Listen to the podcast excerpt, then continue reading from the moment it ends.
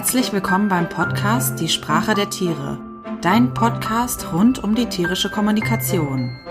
Hier kannst du die Sprache deines Tieres lernen, sodass ihr euch besser versteht und verstanden fühlt. Und nun wünsche ich dir viel Spaß bei der kommenden Folge.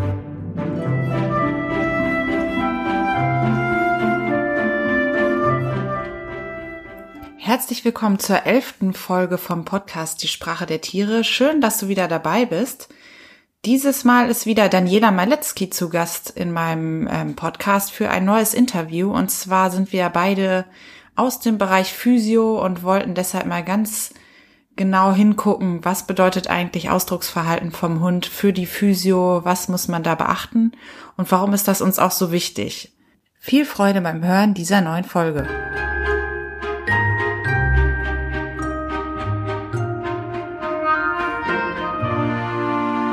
Ja, herzlich willkommen, liebe Daniela, zum zweiten Mal beim Podcast Die Sprache der Tiere. Voll cool, dass wir uns äh, nach unserem ja, grandiosen Auftakt äh, hier wieder treffen. Ich hatte das ja auch schon ein bisschen angekündigt, dass wir ähm, auch nochmal ein ganz anderes, was heißt ganz anders? Also ein anderes Thema, sagen wir mal, nochmal besprechen wollen, äh, weil wir äh, neben der allgemeinen Leidenschaft, äh, mit Hunden umzugehen, auch noch die Gemeinsamkeit haben, dass du äh, Hundephysio bist und ich angehende Hundephysiotherapeutin bin.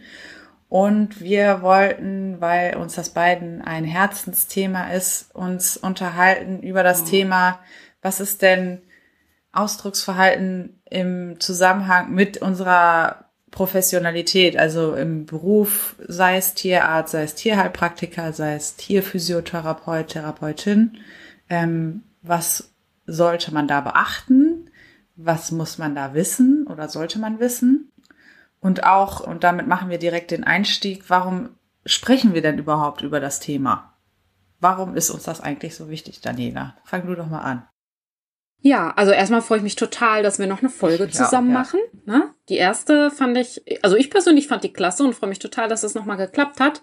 Ja, warum Thema Ausdrucksverhalten so wichtig ist. Also grundsätzlich, wie du schon sagtest, finde ich es für alle, die mit Tieren oder jetzt speziell in unserem Fall mit Hunden arbeiten, super wichtig, dass die ähm, Hunde lesen können, Ausdrucksverhalten, Körpersprache lesen und erkennen können und erkennen können, ähm, speziell jetzt auch in unserem Bereich Physio oder auch in der Tiermedizin, ähm, was möchte der Hund, was möchte der Hund nicht. Ähm, auch ein Stück weit, wie weit ähm, kann ich gehen? Ne? Also ähm, mache ich diese Behandlung jetzt noch? Muss ich die jetzt noch machen oder laufe ich da Gefahr, dass ich äh, ja vielleicht sogar gebissen werde? Ähm, also ich meine, ja, natürlich. Also jeder, der ein Tier hatte, sollte sich mit diesem Tier irgendwie beschäftigen und sollte dieses Tier kennen und sein Ausdrucksverhalten kennen. Aber gerade so in unserem Bereich ist es halt extrem wichtig. Ne? Es geht ja nicht nur darum, dieses Tier jetzt als Physio irgendwie zu behandeln, sondern auch ein Feedback irgendwie von dem Tier zu kriegen. Und das kann ich ja nur, wenn ich das Tier auch lesen genau. kann. Genau. Und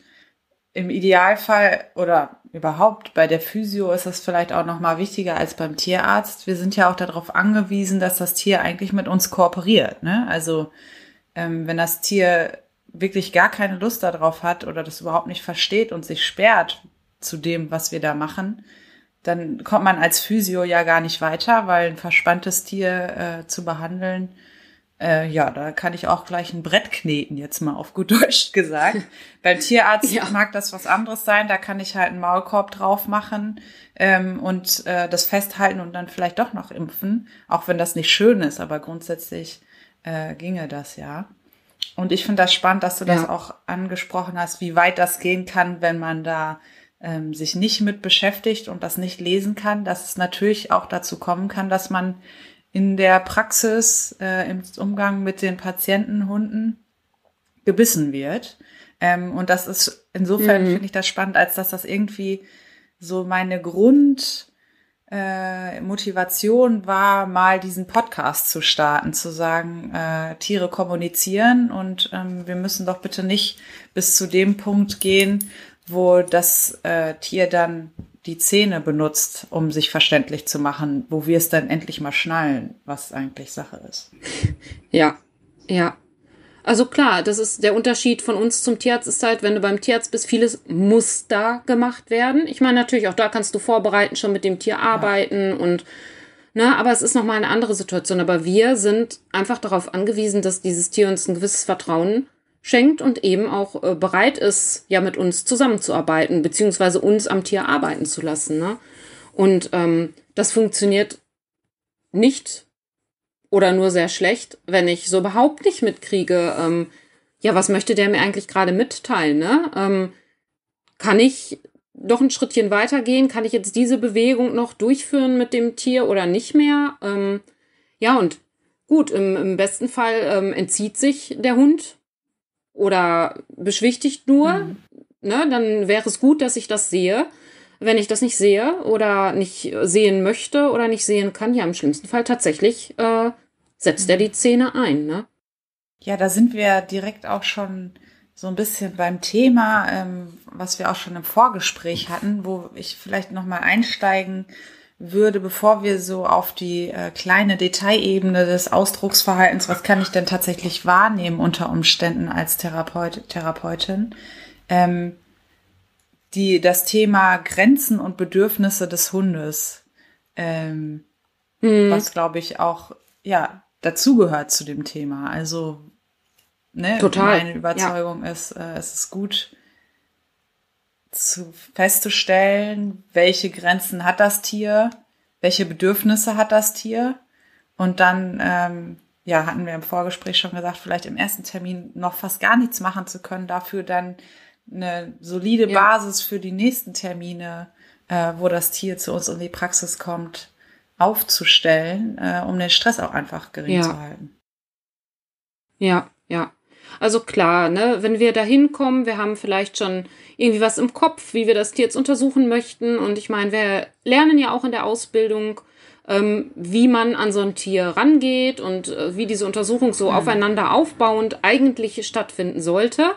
Ähm, das ist aber halt die Theorie, ne? Und in der Praxis sieht es ganz häufig ganz anders aus. Ich komme, gerade wenn ich zum ersten Termin komme, komme ich nicht da rein und der Hund, der mich vielleicht gar nicht kennt, sagt, oh schön, eine fremde Frau. Ja, wenn die mich anfassen möchte und vielleicht auch, ja, gerade ein Hund, der Schmerzen hat, wo es dann vielleicht auch mal unangenehm, ja. unangenehm ist, angefasst zu werden, der bleibt ja nicht da stehen und sagt, oh prima, ähm, jetzt macht die da, diese fremde Frau, irgendwelche komischen Dinge mit mir, das zieht vielleicht mal, ähm, ist alles kein Problem für mich. Ne? Also das habe ich persönlich jetzt noch nicht erlebt, dass äh, ja ein Hund das so locker nimmt. Ne? Und dann ist es mir lieber, ich taste mich langsam und vorsichtig an den Hund ran und mache vielleicht nicht alles mhm. so nach Lehrbuch und schaffe dann eine Basis, auf der ich dann bei den nächsten Terminen genau. drauf aufbauen kann. Und das, was wir auch gerade schon angesprochen haben, dass es um die Kooperation geht, ähm, auch in der, ich weiß gar nicht, ob wir mhm. das in der Folge mit dem Medical Training auch schon hatten.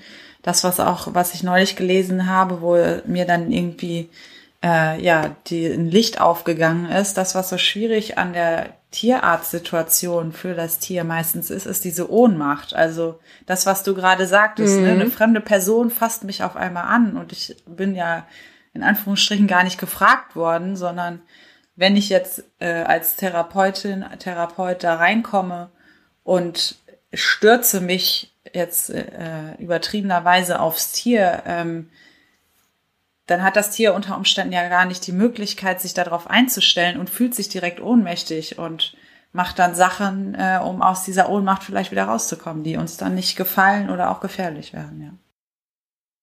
Ja, ja.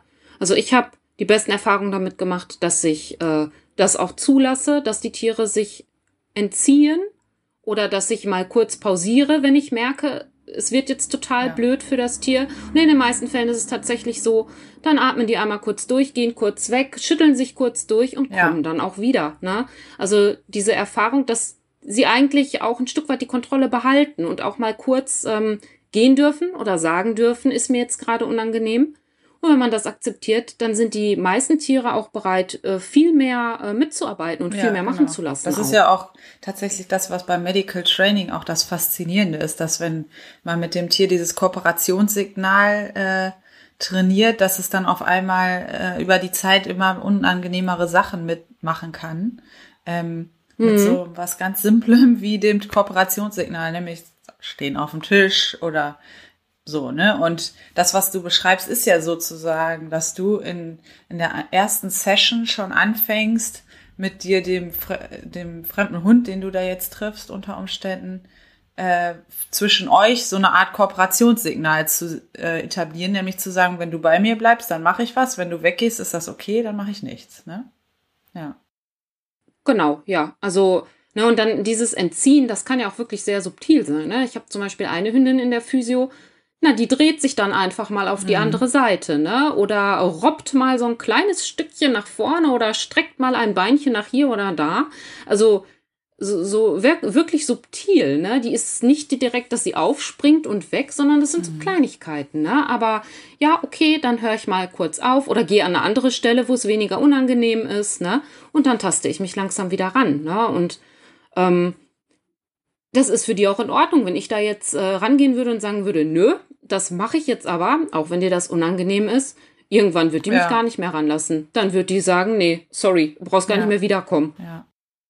Ja, das ist ja spannend. Wir, du hast ja jetzt schon ein paar kleine äh, Beispiele gegeben von Zeichen, die du äh, schon in deinem Alltag, äh, in, als in deinem ja, Praxisalltag sozusagen ähm, festgestellt hast. Vielleicht können wir da ja mal sammeln. Was sind alles Sachen, äh, die uns auffallen könnten?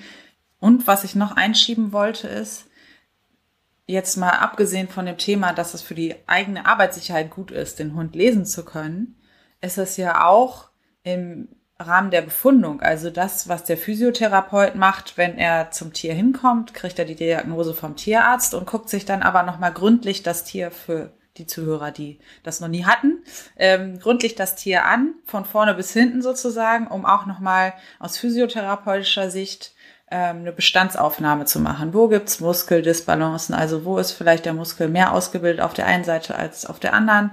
Wo gibt's Muskeln, die zu groß sind? Wo gibt's Muskeln, die fehlen? Alle solche Sachen. Ähm, und auch da können wir dann die Reaktion des Hundes benutzen, um zu sehen, okay, das ist jetzt gerade unangenehm, ne? Der Hund hält vielleicht den Atem an. Ist ja super subtil, ne? Da muss man ja echt super pro sein. Mhm. Ähm, und was ist eigentlich ganz okay? Der Hund sieht entspannt aus. Auch dafür wollte ich noch mal kurz einschieben. Es ist ja gut, diese ganzen Zeichen, die wir jetzt besprechen, ähm, wahrzunehmen ja. und zu deuten. Ja, total. Und eben auch um zu gucken, ne, wird es jetzt genau. schmerzhaft, vielleicht auch ja. gerade schon, ne? Ja, was können wir wahrnehmen? Lass uns mal sammeln. Also das ist natürlich total individuell unterschiedlich, wie ja. Hunde es zeigen, klar. Ne? Jeder ist da ja, ist ja bei uns auch so, ne? auch äh, was das Schmerzempfinden oder auch Unannehmlichkeiten, Stressempfinden angeht. Also es kann wirklich sehr subtil sein, wie du schon sagst, das kann wirklich so ein kurzes Mal Atem ja. anhalten sein, so ein, so ein Millisekündchen einfrieren, ne? wo man echt leicht äh, übersehen kann, dass da mhm. jetzt gerade irgendwas ist. Aber es können natürlich auch diese äh, klassischen Beschwichtigungssignale sein, ne? dieses über den Fang lecken, Blick abwenden, blinzeln, ähm, blinzeln genau. Und ähm, ja, dann hast du natürlich diese, diese Stressanzeichen. Ne? Du hast es ja sehr häufig, dass Hunde dann dieses Stressgenen mhm. haben, ne? Ähm, obwohl sie tatsächlich gerade nicht müde sind, halt mit einem sehr angespannten Gesichtsausdruck zu gähnen, mit einer sehr angespannten Zunge dabei. Das hast du halt sehr häufig, ne? Oder generell eben Anzeichen für Stress, ne? Dieses, dieses typische mhm. Stressgesicht mhm. ähm, mit diesen ja, Wülsten im Gesicht, also diesem sehr angespannten Gesichtsausdruck und diesen Wülsten unter den Augen und diesen flach angelegten Ohren, ähm, halt alles sehr angespannt oder generell einen angespannten Hund, ne? Angespannte Muskulatur, angespannter mhm. Körper. Das fühlt oder man eine halt flache schon, Atmung ne? auch, ne? Dass der Hund einfriert ja. und dann oder sehr starkes ja. Mhm. Hecheln. Sehr, sehr, also, ne, was jetzt nicht mit, mit der Temperatur zusammenhängt, ein sehr, sehr starkes Hecheln oder auch ein sehr, sehr mhm. flaches Hecheln nur. Dann geweitete Pupillen, Schuppenbildung, Schweißpfötchen also alles das sind so Sachen, ne, die, die kann ich sehen oder kann ich fühlen, äh, wenn ich an dem Hund äh, dran bin. Und ähm, auch dieses, wenn ich den Hund irgendwo anfasse und der dreht sich dann so ruckartig um und guckt, was machst du denn da jetzt? Und ähm, ne, kann ja eventuell auch schon ein Zeichen dafür sein, dass ihm das unangenehm mhm. bis schmerzhaft ist, was ich da gerade mache. Aber es ist wirklich, also jeder Hund zeigt es wirklich genau anders, das. ne? Bis hin tatsächlich, dass die aufstehen und sagen, nee, danke, das genau, war's, ich gehe ja. jetzt. Genau das, was du gerade gesagt hast mit dem Umdrehen, ähm, das hat mich gerade daran erinnert. Ich hatte ähm, schon ein Seminar zum Thema Elektrotherapie, wo man zum Beispiel jetzt beim Tänzgerät ähm, ja die Elektroden auf den Hund aufbringt und dann langsam den Strom hochregelt, bis es sensibelschwellig ist. Das heißt, der Hund das gerade eben wahrnimmt. Bei uns am, wir können das ja auch bei uns aufkleben und da würde es dann so Kribbeln sein. Und genau das äh, wurde uns da auch, ja, ich sag mal, eingebläut, zu gucken, wann guckt der Hund vielleicht einmal kurz hoch oder hat so ein Ohrenspiel, dass die Ohren nach hinten gehen und denkt so, was war das mhm. denn jetzt? Und dann merkt man halt zum Beispiel da bei der Einstellung von der Elektrotherapie, dass ja die Wahrnehmung jetzt da ist. Da muss jetzt irgendwie ein Kribbeln sein. Der Hund kann uns das ja schlecht sagen, so wie beim Menschen. Ne? Mhm. Genau, ja. Mhm. Ja, hast du ja generell auch, wenn du irgendwelche Geräte ne, anwendest, genau. ne?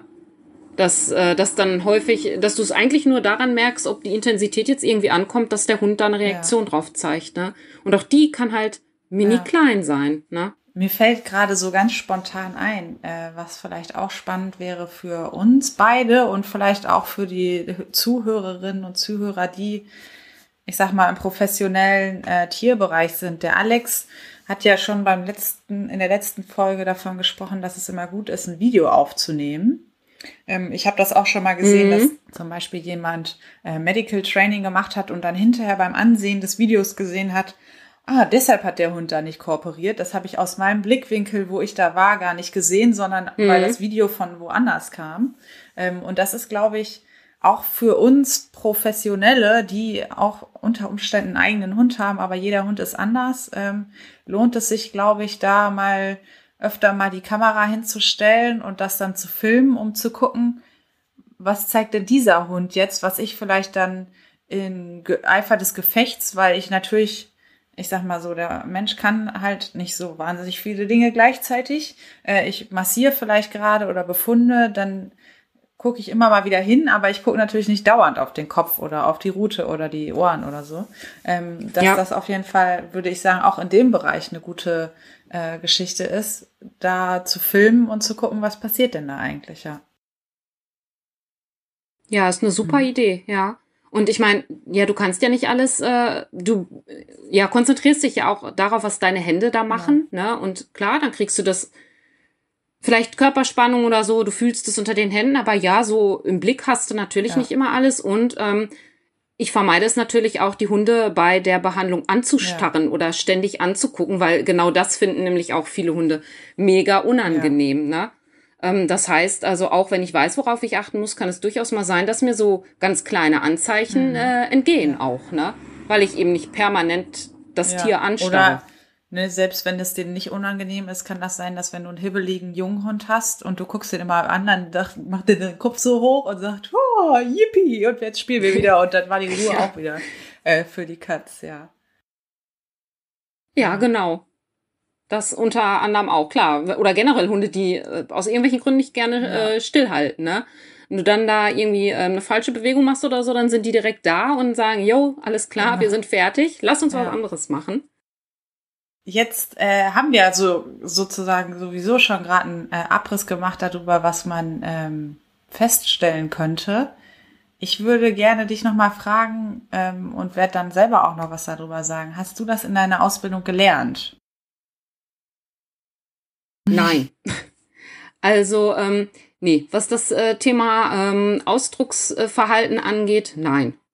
Das habe ich, also, ne, jetzt bin ich ja schon seit ein paar Jährchen äh, ja. als Trainerin tätig und kenne mich natürlich mit dem Thema aus. Ähm, es bestand auch die Möglichkeit, während meiner Ausbildung jetzt ein Seminar ähm, dazu zu besuchen, mhm. was ich sehr gut fand. Und äh, das Seminar an mhm. sich war sehr gut.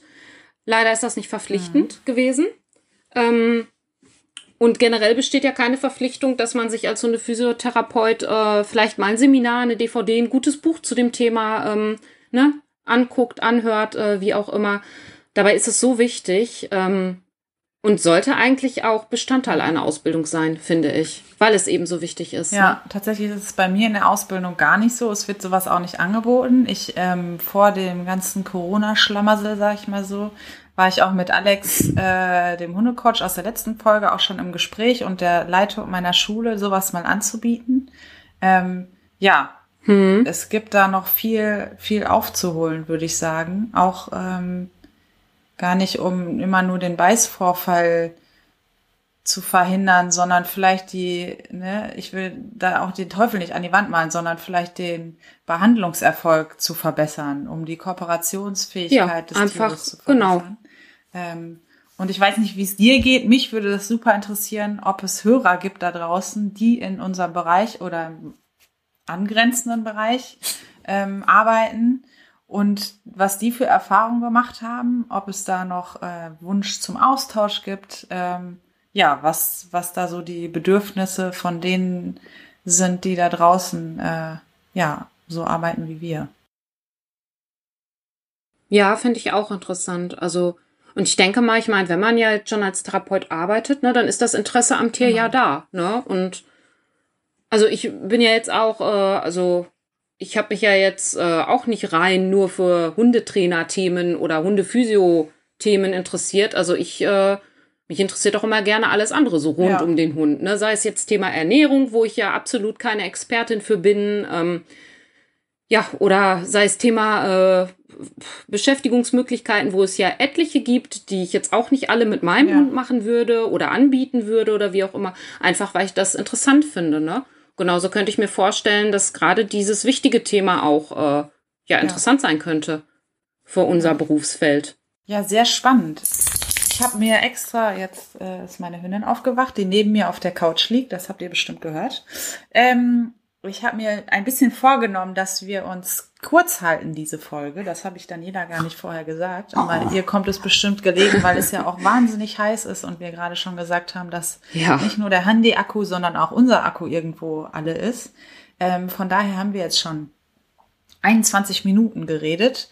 Ähm, und ich würde deshalb gerne den äh, Deckel drauf machen auf die Folge. Ich bedanke mich sehr herzlich bei dir, Daniela, dass ähm, wir bei diesem schönen Wetter äh, und diesem, dass wir uns zu diesem interessanten und spannenden Thema äh, getroffen haben, über das wir bestimmt auch nicht das letzte Mal uns ausgetauscht haben.